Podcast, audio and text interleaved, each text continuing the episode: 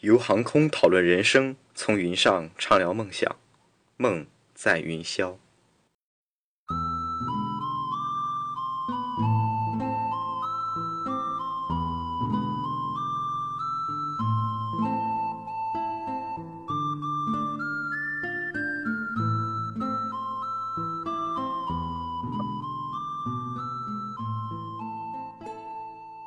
作为冷战时期两极格局中的一极，苏联的军备实力一直不容小觑。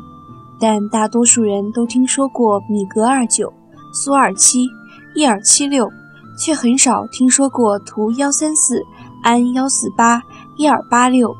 今天我们就来谈谈俄罗斯民航工业的没落。俄罗斯的航空工业始于一次世界大战，当时俄罗斯航空人才辈出。直升机的发明者西科尔斯基就是俄国人。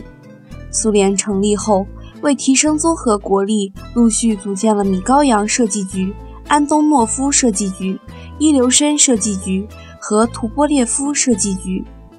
加之五年计划的实施，苏联很快拥有了强大的航空力量。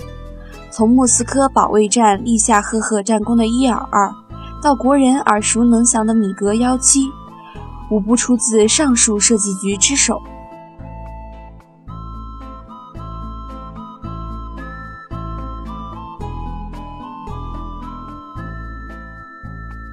由于科技差距，苏联的综合科技能力略弱于美国，但总体而言，两国的发展并无明显差别。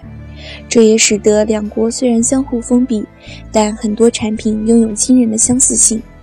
但值得一提的是。美国拥有欧洲市场，苏联的销路则相对较小。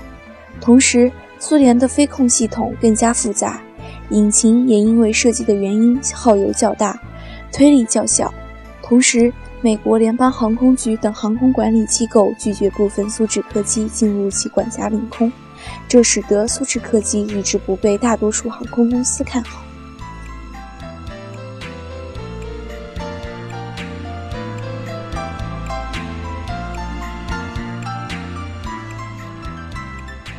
近年来，俄罗斯客机凭借着低廉的价格再度引起人们注意。新一代的俄罗斯客机拥有先进的操作系统和改进的引擎。虽然在大多数飞友眼中，苏制客机依旧是开挂的代名词，我们依旧祝愿有朝一日能看到俄制客机成为国际航线上的中坚力量。